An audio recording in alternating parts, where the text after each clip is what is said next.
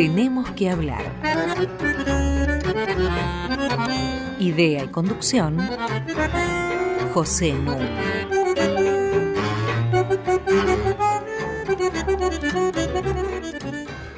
Muy buenas noches.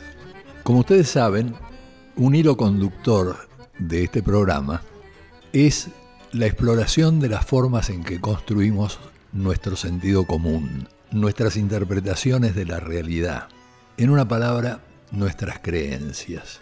Y hoy lo vamos a abordar desde un ángulo muy particular para ver todo lo que podemos aprender desde esta perspectiva. Me refiero al periodo de auge de los radioteatros y de las telenovelas, 30 o 40 años en que marcaron a la Argentina. Para ello está conmigo, como de costumbre, Mariana Heredia. Buenas noches, Pepe. Y Liliana Viola. Hola, buenas noches. Liliana Viola es una escritora e investigadora que editó el suplemento de cultura de debates y dirige el suplemento Soy de página 12. Escribió varios libros, pero sobre todo uno muy reciente que es francamente deslumbrante, sobre la vida y la obra de Alberto Migré. El libro se titula así, Migré, y tiene un subtítulo que ya les va a indicar por qué lo vinculo con el sentido común y las interpretaciones. El maestro de las telenovelas que revolucionó la educación sentimental de un país. De esto vamos a hablar. Insisto que este libro es un fuera de serie porque combina la biografía, en este caso de Alberto Migré, con un análisis de la época en que se iban desarrollando estos radioteatros y telenovelas, una investigación exhaustiva. Realmente me impresionó mucho el talento de investigadora de Liliana Viola y por sobre todas las cosas está exquisitamente organizado y bellamente escrito. Dos palabras de introducción. Con respecto a Estados Unidos, ha habido una diferencia, digamos, de una década. Quiero decir, en Estados Unidos el periodo de oro de la radio fueron las décadas del 30 y del 40 del siglo pasado. Y acá fueron más bien las décadas del 40 y del 50. En Estados Unidos, en los años 30, surgieron los radioteatros, que se conocen como soap operas. Soap en inglés quiere decir jabón.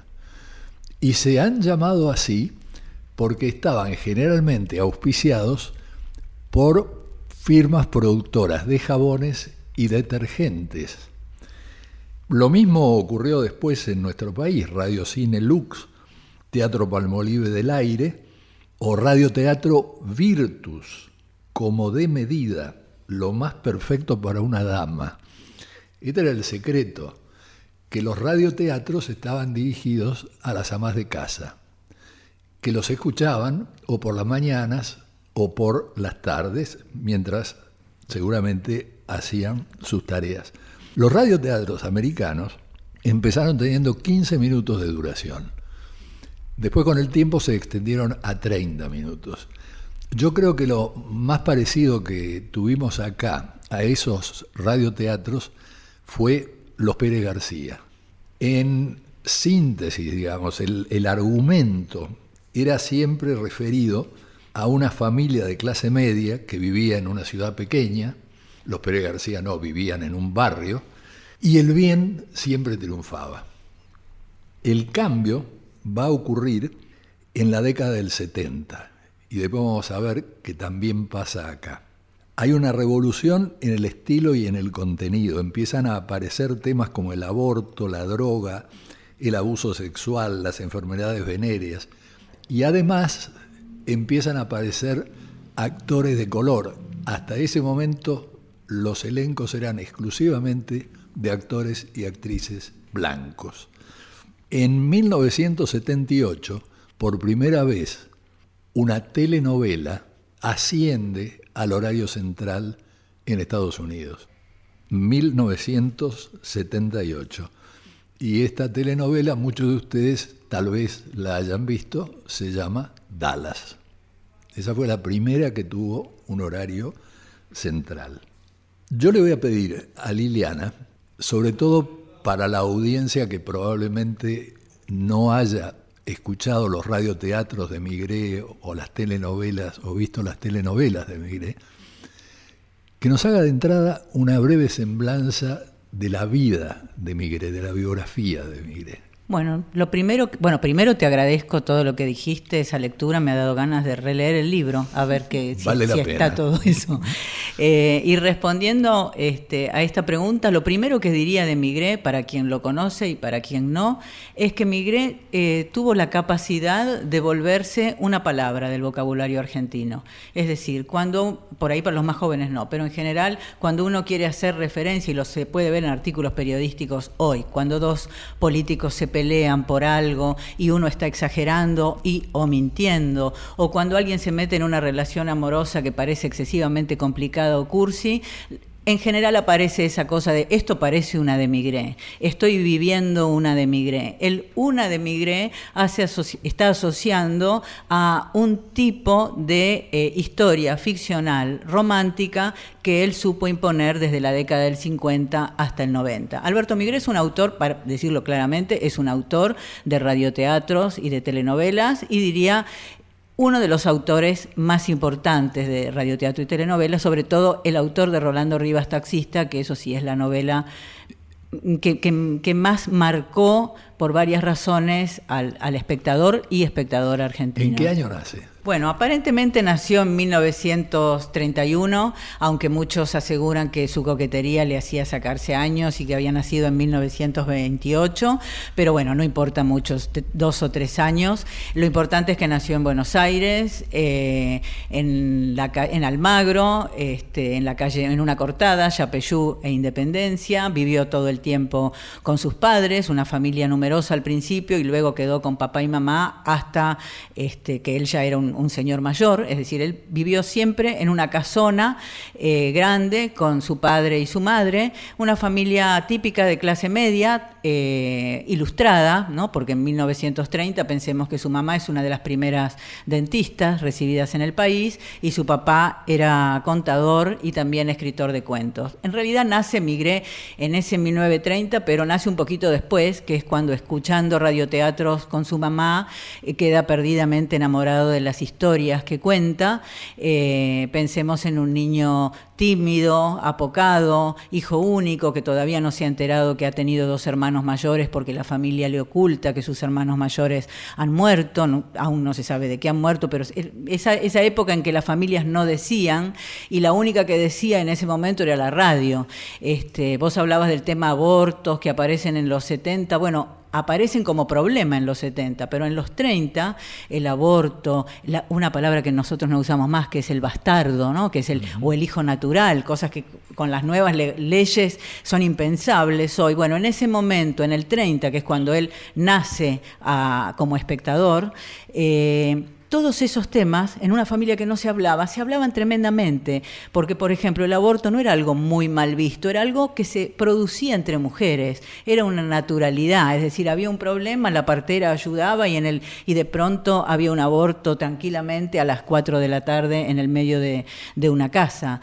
Eh, así que, bueno, escuchando estas historias muy rápido, es decir, a los 11, 12 años, él decide que quiere pertenecer a ese mundo y consigue que su padre eh, y su madre lo anoten en algo que había muy en la época que se llamaba la pandilla Marilín y otras pandillas que eran eso, viste, la radio era muy artesanal, entonces se hacían los mismos programas, ah, se formaban niños, él fue a formarse como niño, este, quería ser actor y se formó ahí en, la radio. ¿En materia de estudios?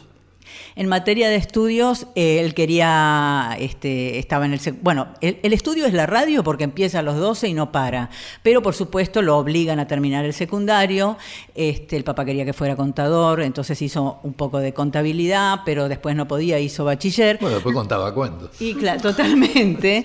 Y, y bueno, como eh, los padres querían un hijo universitario, él ingresa a la Facultad de Filosofía y Letras, pero ya tenía veintipico de años, ya tenía fama y mucho trabajo, así que abandona letras más o menos en segundo o tercer año. No como Abel Santa Cruz, que es un autor contemporáneo que hace otro tipo de, teleteatros y él era este, un 10 felicitado en letras, recibido en letras.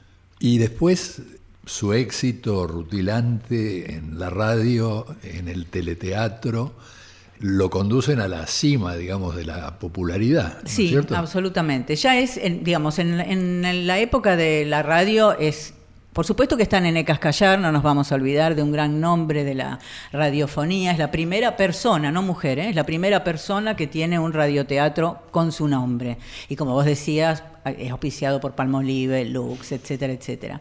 Que también eh, lo van a contratar a Migre. Que también lo van a contratar a Migre. Cuando empieza la televisión en 1952, Migre ya es un personaje de la radio muy importante y como empiezan a irse hacia la televisión los grandes nombres, que ya dije, Santa Cruz o Nené Cascallar, la radio trata de conservar a Migre este, para quedarse con algún buen nombre y algún, alguien que haga buenas historias. Es por eso que Migre tarda 10 años más, es decir, en la década del 60 recién lo vamos a ver eh, en televisión, pero ya triunfando. Por ejemplo, tenés eh, actrices como Tita Merelo protagoniza una telenovela de Migré en la década del 60. Esto estamos hablando de que era respetado por las actrices de cine que iban a la televisión, que como vos sabrás no era un medio muy respetado por nadie.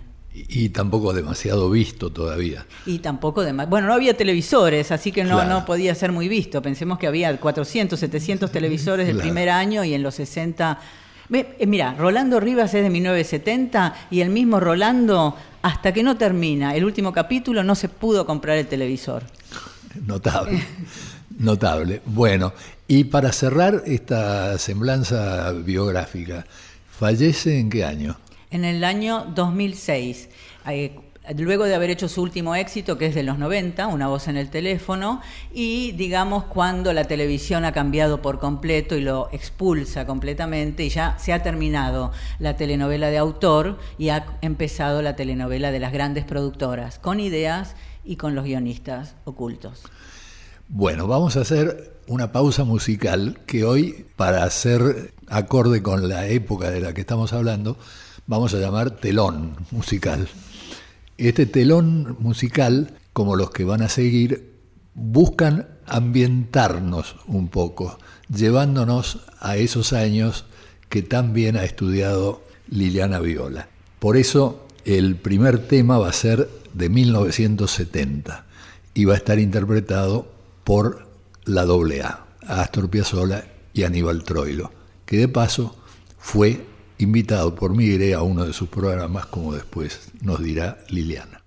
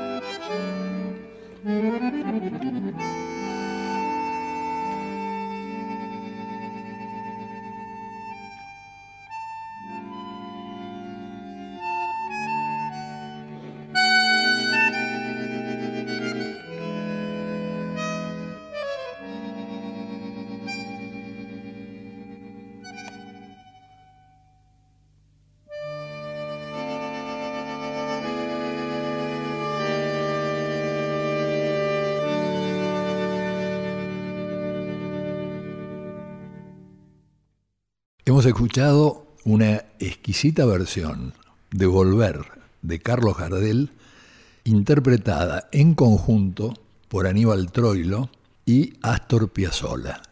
Troilo haciendo la melodía y Piazzolla la armonía. Hasta las 21. Tenemos que hablar. Con José Nuno.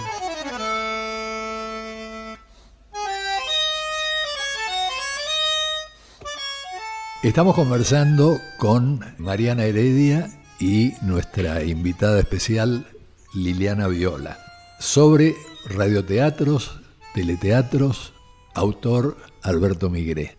Me gustaría, Liliana, que le transmitas a nuestro público algo que sobre todo los jóvenes desconocen, la importancia que tuvo la radio y el radioteatro en particular en los años 40, 50 y que nos des algunos ejemplos de eso. Y después, por supuesto, de las telenovelas y el impacto que producen. Bueno, eh, el radioteatro, pensemos algo muy difícil de pensar hoy, que es, era la única atracción posible más allá del cine, pero por lo pronto la única que entraba al hogar, como, y como te dije antes, donde todo eran prohibiciones. Entonces, y encima entraba con historias románticas. Por lo tanto, esto generaba eh, una adicción, realmente la, la palabra que va es adicción. Las mujeres, sobre todo, y los niños y niñas, quedaban tremendamente prendidos de la radio, a tal punto que en la década década del 40, por ejemplo, eh, está estudiado que las telefónicas estudiaban, las pocas telefónicas, porque no había mucho teléfono, pero que no había llamadas telefónicas en la época de los programas de radio, es decir, disminuían esas llamadas, y tampoco las mujeres salían a hacer este, las compras de moda. Por lo tanto, en las grandes tiendas como Gatti Chávez o Harrods, eh, buscaron una estrategia que ya la habían pensado en Inglaterra en una tienda que se llama Selfridge, que hoy justamente es, una, es también una, una miniserie que se pasa en Netflix, basada en, selfies. Bueno, ahí lo que hacen es, como ven que las ventas bajan en el horario del radioteatro, le piden a la radio que cambie el horario. La radio, por supuesto que no la cambia, entonces ponen altoparlantes y las mujeres pueden comprar en la tienda mientras escuchan el radioteatro favorito. Esto me parece que te da una prueba de hasta qué punto eh, importaba y era interesante este, y las mujeres estaban tremendamente prendidas a esas historias sobre todo por algo que también hoy es difícil de comprender, que es que si uno se perdía un capítulo, no lo podía repetir, se lo tenía que contar el vecino o la amiga, pero no había manera de volver a escuchar eso que había pasado, que había transformado la historia. Eso yo creo que es una de las cosas más sorprendentes. Eh, cuando vayamos a, a la televisión, es no solo eso, sino que no se les ocurría a los productores ni a los autores la idea de conservar esa cinta. No solo no se pasaba nuevamente, sino que como no se iba a pasar, se grababa encima. Es decir, hay muchas telenovelas que se han perdido porque los productores grababan encima de esas cintas, más allá de otros problemas que ha habido. Pero el no poder mirar le daba, por supuesto, un valor extra, ¿no? Lo efímero, este, había que verlo en ese momento o nunca, o algo que sí generó también mucha adicción, que es poder contarlo. Eh, a, la, gente le gustaba mirar la telenovela, pero poder comentarla en el trabajo, en la escuela, presuponer qué iba a pasar, y después tenés otra gran producción paralela que son las revistas del corazón y las revistas de espectáculos, que te iba, Migré trabajaba con ellos, entonces le preguntaban, ¿y qué va a pasar? Y por ahí daba a veces posibles finales falsos, este, o algunas posibilidades, o los actores mentían, o los actores mezclaban sus propias historias amorosas con las que vivían los personajes, y eso alimentaba de un modo infinito eh, la locura y la pasión de los espectadores. Con la telenovela, particularmente desde 1972, ¿no? con Rolando Rivas, va a pasar algo similar. Vos das ejemplos que me gustaría que repitas acerca, por ejemplo, de las escuelas nocturnas que dejaban salir una hora antes para que la gente pudiera verlo. Sí, tenían que dejar salir para que los alumnos fueran, porque si no dejaban salir directamente el alumnado no iba y eso pasaba en la facultad. Soledad Silveira cuenta, por ejemplo, que eh, los estudiantes de sociología tenían el póster de ella, y Montoneros tenía el póster de ella, este, y también, pero lo que, eh, la cosa es el, el crisol de espectadores que logró Rolando Rivas. ¿Por qué? Porque tenía a Sociología, Montoneros, con la cara de solita, pero también tenías a Victoria Ocampo, que le encantaba decir públicamente que los martes ella no hacía nada a la noche porque tenía que ver Rolando. China Zorrilla ha contado que la invitaba a la casa y le preguntaba luego después si le podía contar alguna anécdota. Victoria Ocampo a China Zorrilla para tener algún entretelón extra de qué pasaba con Migré. Estamos hablando de dos extremos, este, no solo ideológicos, sino culturales del, del, país. ¿Y qué pasaba con las reuniones de gabinete del general ese es el, extremo máximo, ¿no es cierto? Un, presidente de facto que no tiene ningún problema en decir que cambia la reunión de gabinete, que era los martes hacia los lunes, porque ni él ni, ni todos los que estaban ahí querían perderse un capítulo de, de Rolando Rivas. De hecho, las calles cuentan los testigos, quedaban completamente eh, vacías y por supuesto los taxistas ni locos andaban por ahí este, perdiendo su tiempo. Tenían que verse a sí mismos, ¿no? En Rolando. Ahora, vos apoyándote en algo que dice el propio Migré, haces una observación muy inteligente y que quiero compartir. En los 70, después del Cordobazo que ocurre en el año 1969, hay un desplazamiento desde los teleteatros hacia los noticieros. Y esto lo capta Migré. ¿Y cómo lo resuelve? Bueno, primero lo capta porque empiezan a fracasar las telenovelas. Entonces él decide mantener la historia romántica, seguir haciendo un teleteatro tradicional como siempre, pero dándole a sus espectadoras, pero incluyendo a los hombres ahora, darles fragmentos de realidad. Entonces lo que él hace, eh, varias estrategias hace. En principio elegir un protagonista hombre hombre taxista y con un trabajo que le permite ir eh, recorriendo la ciudad eh, realmente. Esto es, algo muy nuevo de, una telenovela y de la televisión argentina, que hasta ese momento se hacía solo en interiores. Entonces, Rolando Rivas impone que las cámaras salgan a la calle. A la gente, ahí ya tenías un poco de, noticiero. Hasta ese momento los noticieros eran los que salían a hacer entrevistas y veía gente. Eso por un lado el hombre común como protagonista.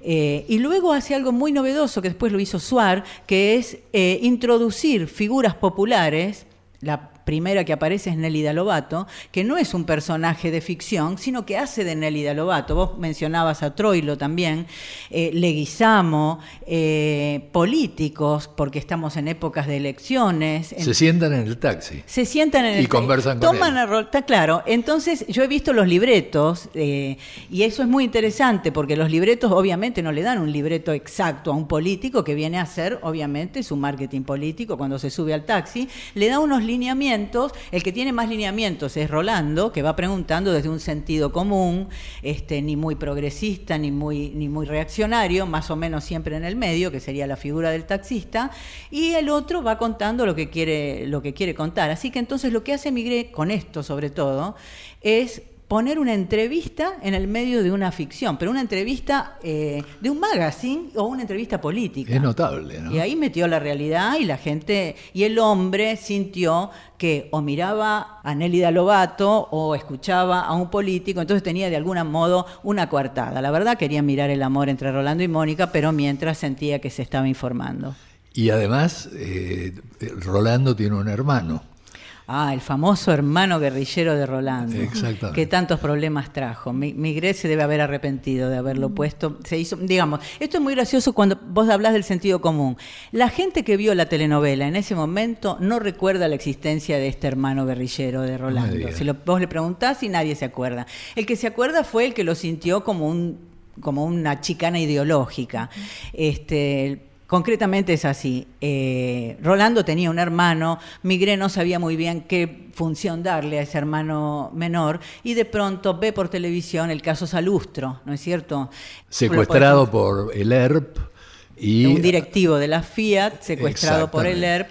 Uno, ya había secuestros en ese momento, en 1972, pero tal vez este haya sido el que más marcó mediáticamente a la población. ¿no? Sí, sobre todo que era una figura todos los que concurren, por ejemplo, al hospital italiano, verán a la entrada el busto de Gobernanza Lustro. Totalmente. Aparte termina en tragedia, ¿no? Termina muerto. Esto impacta tanto en Migré que, volvamos a lo que decías antes, él buscaba poner la realidad dentro de la telenovela que él va mirando qué es lo que impacta en la gente. Este caso impactó en la gente, entonces él piensa, bueno, voy a hacer que el hermano de Rolando sea un chico que entra a militar. Punto. No es que entra a militar. Pero luego se le empieza a complicar este personaje porque, bueno, eh, tiene que meterse en política mucho más. Algunos dicen que el mismo Lanuse, que había cambiado la reunión de gabinete, también lo llamó por teléfono y le dijo, ¿qué vas a hacer con este militante de izquierda? Entonces él decide matarlo. Y esto de que lo mate la policía cae muy mal, sobre todo en, la izquierda del país, en la inteligencia de izquierda, porque no solo porque lo mata, sino por la reacción de Rolando especialmente, que es justamente la voz cantante de la telenovela. Rolando concretamente en un monólogo dice cómo se me fue de las manos, por qué se puso a matar gente, es decir, simplifica de algún modo este, por lo pronto para el punto de vista de, Montoneros, sobre todo, que reaccionaron enseguida, simplifica eh, toda una, situación de lucha que se está viviendo en ese momento. Eh, pero bueno, es muy interesante porque si lo, si lo miramos ahora, eh, ya no en caliente, me parece muy interesante la escena que se puede ver en YouTube de cómo muere este chico, más allá de lo que piense Rolando, este chico muere asesinado por la espalda por una policía que a las 3 de la mañana lo va a buscar, le revuelve la casa, roba cosas y eh, pertenecía además a una organización que estaba pidiendo libertad para los presos y repartir dinero entre poblaciones carenciadas. Por lo tanto, migré, siempre se dice la telenovela es maniquea, em, me parece que si la miramos hoy nos vamos a dar cuenta que no, que, era mucho más compleja de lo que pensamos. Segundo telón musical que va a apelar más bien a la cuerda romántica.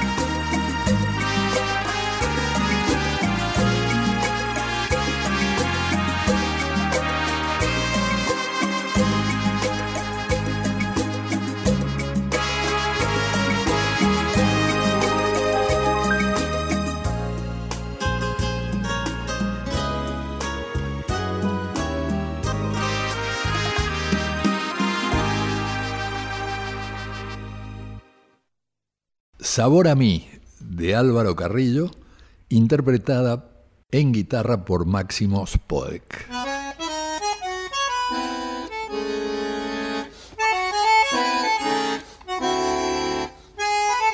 Seguimos con José Nun. Les recuerdo que se pueden comunicar con nosotros al tenemos que hablar arroba radionacional.gov.ar y que todos nuestros programas pueden bajarse entrando a www.radionacional.com.ar sección podcasts. Sigo conversando con Mariana Heredia y con Liliana Viola. Liliana, vos venías de decir que Migre robaba ideas a la realidad, ¿no es cierto? Que estaba todo el tiempo nutriéndose de lo que a la gente le pasaba o lo que la gente decía o lo que él escuchaba, ¿no? Aunque después, en la presentación del tema, siempre se desviaba con respecto a lo ideal, digamos, el final feliz obligatorio de las este, radioteatros anteriores a los 70 o telenovelas anteriores a los 70 no ocurría generalmente con, con Mire. Entonces la, pregunta que, yo te quería hacer era hasta dónde en esa dialéctica, digamos, entre lo que la gente pensaba, creía, etcétera, y lo que Migré les devolvía, había tensión. Hasta dónde efectivamente se cumple lo que vos decís como subtítulo de tu libro, es decir, el hombre que revolucionó la educación sentimental de un país. Yo creo que él ponía en escena la esperanza romántica de sus espectadoras, la, ponía en escena, la formulaba, llevaba el argumento hacia ese punto, pero luego lo defraudaba. Eh, Migré me parece que se caracteriza por mostrar eh, historias familiares de familias degradadas, eh, historias románticas de dos neuróticos. Eh, los problemas que tienen en general, salvo algunas excepciones, no son de villanos este, imaginarios, que son maléficos y envenenan. Vos vas a ver que no vas a ver gente que, se queda ciega, que pierde la memoria, que pierde un hijo y lo tiene que ir a buscar, o la historia de la mucama que hace un ascenso social por un, porque se enamora de un muchacho que que se aprovecha de ella, toda esa historia romántica de, la telenovela, él toma lo que hay de deseo en las espectadoras, pero se niega a hacer todas esas historias. En cambio, les devuelve algo que sí se vive en sus casas, que es un marido tremendamente dominante, una suegra que pretende de los jóvenes algo que los jóvenes no están dispuestos a dar, eh, gente que podría llevarse bien y se lleva mal porque tiene celos que no debería tener. Entonces, eh, me parece que él sin reventar el romanticismo, cosa que sí están haciendo las series de éxito hoy. Vos habrás notado que hoy todo lo que, lo que pega en Netflix y donde sea no tiene una historia romántica. Siempre hay este, problemas, alguien que está buscando un crimen, etcétera, etcétera, pero no se da esa tensión amorosa porque me parece que se ha malentendido esto de que el romanticismo ya fue. Bueno, él trabaja con el romanticismo, sabe que ya fue ideológicamente, pero lo trabaja como un elemento de sus ficciones. Es su material con el que trabaja. Aparte, yo creo que, que, Miguel es como un Hitchcock, pero de los sentimientos. Se ocupa de mantener en vilo, suspenso. La gente quedaba prendadísima de lo que iba a pasar. Ahora, yo tengo una pregunta anotada desde que leí tu libro, porque vos decís que no hay ningún eh, argumento de Migré en que algún personaje no diga solo el amor y la muerte modifican nuestra existencia. Ahora, esto es Freud en estado puro, es Eros y Tánatos. La pregunta es, ¿se ocupa del psicoanálisis en alguna de las novelas? Eh, se ocupa del psicoanálisis del mismo modo, te diría, casi ingenuo este, y, leído por arriba, como se podría ocupar Hitchcock, o, un poquito menos incluso. Eh, Migré es muy lector de vulgata psicoanalítica en ese momento, lee los primeros libros de autoayuda que están apareciendo, entonces eh, no, no lee a Freud, pero sí lee esto, mucha divulgación, por lo tanto, y se ocupa de ver cuáles son las nuevas tendencias qué es lo que está leyendo la gente. Pero los personajes van al analista. Eh, bueno, no, eh, hay, hay una telenovela, pero ya es de los 80 o los 90. Este, a, a no le gustaban mucho los analistas. Así que eh, hay una, una escena que también está en YouTube, que es un personaje en esos que dicen amarse, en la década del 90. Eh, el personaje siente que es bisexual y tiene un gran problema. Es una mujer que está muy enamorada, está casada con un señor y muy enamorada de otra mujer. Entonces la mandan al psicoanalista, efectivamente. Y el psicoanalista lo que hace es contarle todo lo que ella le cuenta al marido. Así que te respondo a tu pregunta, mira cómo son los psicoanalistas de Migré, son, la verdad, muy poco profesionales, traidores, casi villanos. Eh, Liliana, contabas cómo le gustaba estirar las leyes del género, ¿no? A Migre, uno me imaginaría que una telenovela siempre tiene que tener final feliz y muchas de sus telenovelas tienen finales dramáticos. ¿Cómo sobrelleva la audiencia, estas señoras que lo siguen semana a semana, esa tensión, ese suspenso y a veces esas decepciones a las que los enfrenta. ¿Y cómo está documentado eso? Bueno, no caía bien lo que hacía Migré, realmente. El peor, eh, el peor final es el de el famoso final de Piel Naranja, 1975, donde mueren los tres protagonistas. Es realmente una, una, una matanza, rompe con la garantía de final feliz y ahí se lo cobran. Este, la, siguiente novela casi no la mira nadie. Eh, pero más allá de eso, este, por supuesto, lo matan a cartas, a él y al canal. Este, a mí sus herederos me dieron este, una caja donde había, guardaban algunas cartas y realmente las cartas de las mujeres, sobre todo, son desgarradoras. Hay una señora este, que le explica que ella es una señora mayor, que está mirando de la telenovela, que espera toda su vida para mirar esa telenovela, le pide por favor que dé una señal de amor. Parece que está tardando mucho en, concretar la pareja eh, de, del, momento y le explica que ella sufre del corazón y que no es ella sola, que tiene un montón, hay un montón de gente, este, digamos, lo extorsiona a Migré. Este, las espectadoras a veces o, lo felicitaban o se enojaban mucho con él o llegaban a esta extorsión. De hecho, después de Piel Naranja, él contó muchas veces que al día siguiente salió de su casa y una mujer le gritó asesino y le tiró un balde de agua fría. Ficción y realidad confundidas totalmente, ¿no?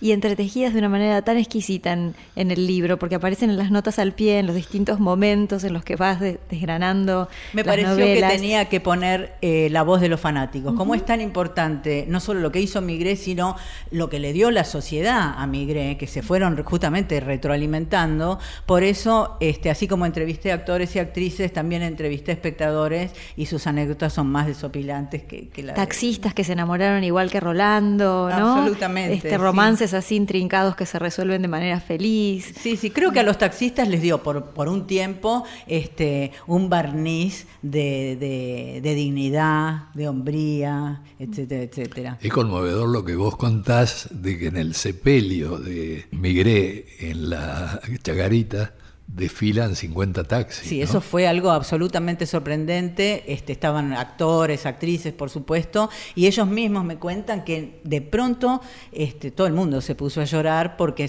empiezan a aparecer taxis autoconvocados, se colocan en fila y luego cada taxista se baja del taxi, pero como si fuera una coreografía armada que no estaba armada, armada por Migré, ¿no es cierto? Cada uno baja del taxi, baja la cabeza y esperan que pase el coche fúnebre. Eh, me parece que es, es, un homenaje a un personaje que sería el tachero, este, construido eh, por Migré. Ellos mismos vinieron a agradecerle que les haya dado una mística que nunca tuvieron y que muchas veces saben perder, ¿no? Y lo que es fascinante también es cómo eh, este autor que lograba instalar ¿no? identidades colectivas tan fuertes, que paralizaba un país, lo hacía con recursos técnicos tan modestos. ¿no? Sí, este, los recursos de la época, ¿no? Pensemos que la, la televisión este, era, estaba hecha como, como, un bricolaje, de algún modo. Eh, sí, lo que más cuentan los actores, lo, lo, lo más gracioso, y los espectadores de nuestra generación, lo tenemos que recordar, era que no había ningún edificio que se mantuviera en pie si alguien salía de la habitación, ¿no es cierto? Las puertas, las puertas o se trababan o se abrían sin que nadie las abriera, y las este, paredes paredes siempre estaban, estaban vibrando. Que eso es lo que hacía, digamos, la, la, broma esa de Olmedo, que era salir un poco y mostrar el, lo que había detrás, en realidad, eso lo decía Migré, era un, un tema casi sindical interno. Olmedo lo hacía para decir, miren cómo estamos trabajando. Eso que parecía tan gracioso, en realidad era mostrar eh, toda la precariedad. ¿No? No, y tenés una anécdota con un bigote, ¿no? Una cicatriz en realidad, en una Eso me lo contó Nelly Prince. este, que las primeras telenovelas, por supuesto, al principio se hacían en vivo. Estos, primero se hacían en vivo, lo cual es tremendo, y luego en la época de ella se hacían, no se podía cortar porque no se empalmaba. Entonces la cámara tenía que seguir a los autores, después no se podía pegar. Y Migré, otra gran característica de Migré, era que les hacía hacer parlamentos tremendamente largos. En eso sí se diferenciaba mucho de la realidad. Nadie habla como hablan los personajes de Migré. Ahí era implacable. Sus personajes hablaban como si estuvieran escribiendo. Bueno, la cuestión es que esta mujer tiene una escena tremenda, este, tiene el pelo muy largo, el otro Atilio Marinelli, el galán, era como siempre en la década del 50-60 venían de la guerra, los hombres, así que tenía una tremenda cicatriz. Y cuando se dan el, el beso, la cicatriz, que obviamente era muy precaria, queda pegada en la cabellera de la, de la chica. Como la chica no quiere, la chica que es Nelly Prince, no quiere este, terminar la escena, porque ya iban por el minuto 9, lo que hace es dar vuelta el plano, lo agarra, se pega ella misma la cicatriz y sigue la escena, pero el actor se puso a reír tremendamente y a mirar para abajo. Entonces ella se dio cuenta de eso y, cambió la letra y se puso a decir, bueno, no llores, nuestro amor continuará, etcétera, etcétera. Mientras Migré y el director, como locos, miraban desde arriba. Este, Migré era muy estricto con la letra, eh, con la letra, con los puntos, con todo. Pero bueno, en ese caso perdonó, dice ella. Vamos a un telón musical un poco sorprendente.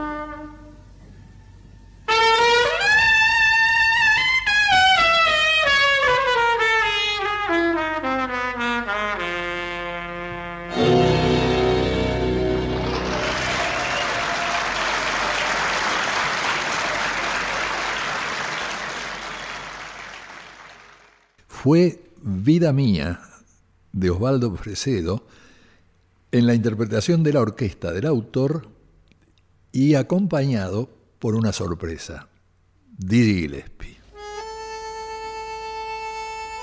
Hasta las 21.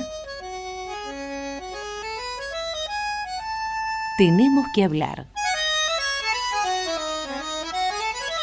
Con José Nuno.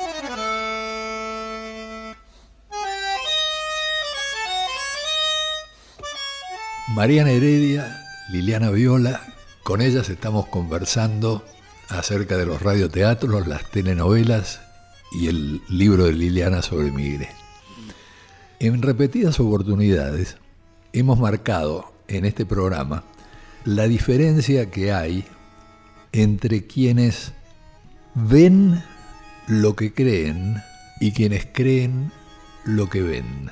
Es decir, una cosa es creer aquello que uno ve y otra cosa es ver aquello que uno cree.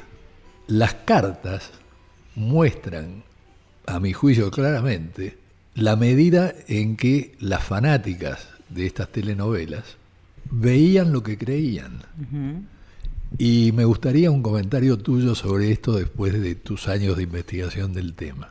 Bueno, en las telenovelas de Migré eso pasa constantemente. Yo he hablado con muchísimos fanáticos preguntándoles sobre hitos específicos de telenovelas, como por ejemplo en Rolando Rivas, la protagonista en el primer, en el último capítulo hace un aborto, por ejemplo, que no era nada menor en 1972. Hablábamos del hermano guerrillero eh, y nadie recuerda que eso haya ocurrido. Es decir, una serie de hitos personajes homosexuales, algunos asesinatos eh, muy asociados a lo que estaba pasando en ese momento en la sociedad, que sin duda son guiños de Migré a una realidad y también a ciertas creencias, ¿no? ¿Qué se estaba pensando en ese momento sobre eh, si un marido abusa o no abusa de una esposa? Él coloca eso, una violación de un marido que sistemáticamente se aprovecha de su esposa en los 80. Cuando yo pregunto, ¿esto recuerdan que esto ha ocurrido en Sin Marido?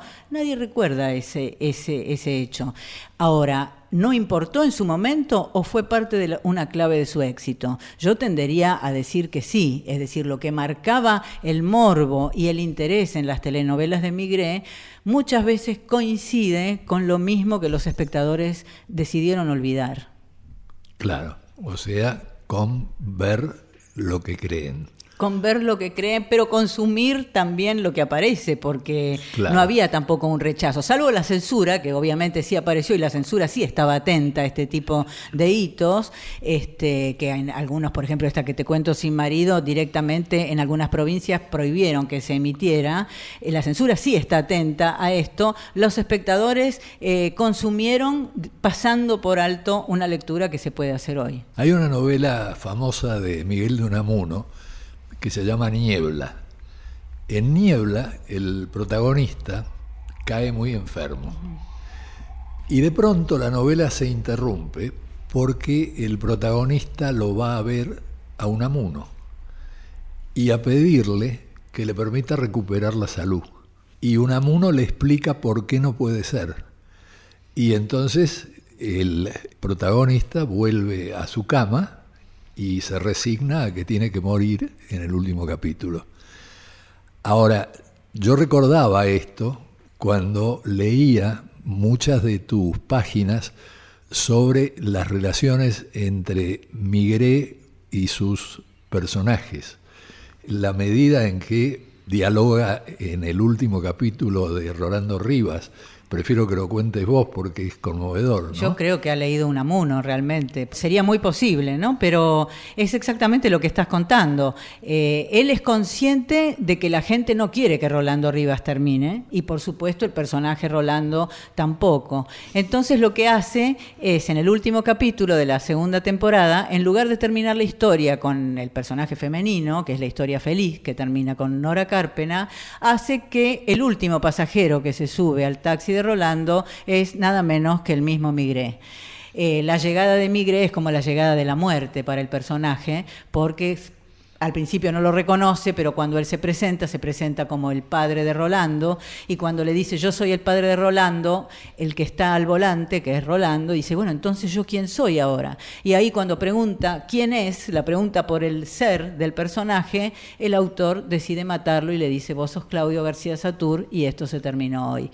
Eh, bueno, ahí este, Migré lo que hizo fue eh, dejar en claro hasta qué punto era el autor de todo y cómo la realidad y la ficción eran imposibles de separar. Y lo hacía también al comenzar sus telenovelas. sí, yo creo que ahí tenía doble función. Por un lado, manifestar algo que se ha perdido, que es yo soy el autor de esto. Entonces era, eh, tenía, ponía, este es un programa de Alberto Migré, lo decía también el conductor, y luego reforzar esta eh, liviandad de límite entre lo real y la ficción. Por supuesto, paseaba por el decorado y explicaba algo, adelantaba algo de lo que iba a pasar, y luego que terminaba la telenovela volvía a aparecer el autor y hacía cosas desopilantes, como por ejemplo te contaba que murieron los personajes de piel naranja, termina esa muerte y aparece el autor en el living y les pregunta a los actores, ¿y qué les parece? ¿Cómo los maté? ¿Estuvo bien? ¿Estuvo mal? Y los, y los actores opinaban sobre lo que les acababa de hacer mientras el público estaba todavía llorando por la muerte. Y eso salía al aire. Salía al aire, sí, sí, sí. Y eh, eh, no les daba letra, era el único momento en el que no les daba letra y les permitía por un instante decir sus opiniones y bueno, había algunos que estaban a favor de la muerte, otros no. Este, Ahora, si yo no recuerdo mal, eh, Rolando Rivas eh, habla a los taxistas como si fuera un personaje real. Claudio García Satur bueno, absolutamente. Vos sabés que Migré dice que se dio cuenta de que Rolando Rivas era un éxito un día que van por la calle, sería el capítulo número 8, ¿no? Recién empezaban, van por la calle con García Satur y se para un tachero y le dice, che, ¿cuánto hiciste hoy? ¿Te veo por el sindicato? Y García Satur se enoja, piensa que lo está cargando y Miguel dice, no, te está considerando uno de los suyos.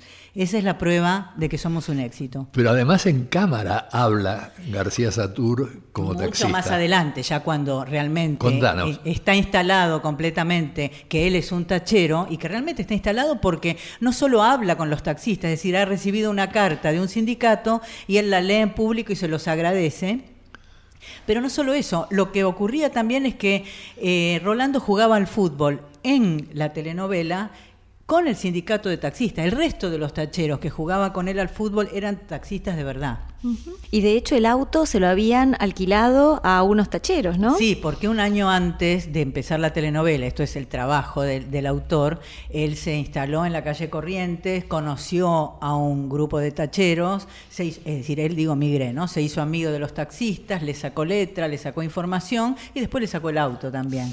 Es, apasionante a lo largo del libro cómo este autor construye su autoridad, por momentos despótica con los actores, pero también cómo negocia con ellos, si los mata, si no los mata, cómo los mata, si les va a dar hijos, ¿no? si los va, les va a dar continuidad en la novela. Volvemos al tema de la falta de límites entre realidad y ficción. Yo creo que él actúa de autor de telenovela eh, todo el tiempo, ante cámara y ante sus propios actores. Entonces todo el tiempo los está extorsionando, dándoles premios, arma cofradías. Eh, una característica de Migré, que era vos mirabas una telenovela y sabías que era de Migré, primero por lo que dije antes, los párrafos tremendos, poéticos, inverosímiles. Y segundo, porque siempre tenía una serie de, un elenco que solamente actuaba con Migré. Esto era un modo de reconocer a sus amigos que traía desde la radio y por otro lado hacer un sello de autor, mirar una pantalla y saber que siempre hay una tía que es Susie Kent, siempre es Dorita Ferreiro, la mamá pobre. Eh, es esto, ¿no? Es, manifestarse como autor y su producto como parte de, una estructura. Sí, después los actores comentan también cuánto quedaron pegados a ese personaje, ¿no? Cuánto en las calles lo siguen con Bueno, las malas sobre todo, ¿no? Ahí como volvemos con el tema de la identificación. Las, las actrices que hicieron de malvadas eh, lo pagaron en la calle pero realmente lo pagaron, es decir, eh, en general las perseguían, querían pegarle, este, algunas le han, ligado algunas golpizas, otras, mm, mm, eh, Marta Albertini cuenta que estuvo meses sin salir a la calle después de que, después de que las mujeres quisieran matarla, así que sí, la pagaron ahí. Bueno, ustedes se habrán dado cuenta la riqueza de esta conversación acerca del libro. Y yo les aseguro que esto que hemos conversado cubre solamente una partecita del libro, que recomiendo otra vez muy fuertemente. Se llama Migré, publicado por Editorial Sudamericana. La autora es Liliana Viola.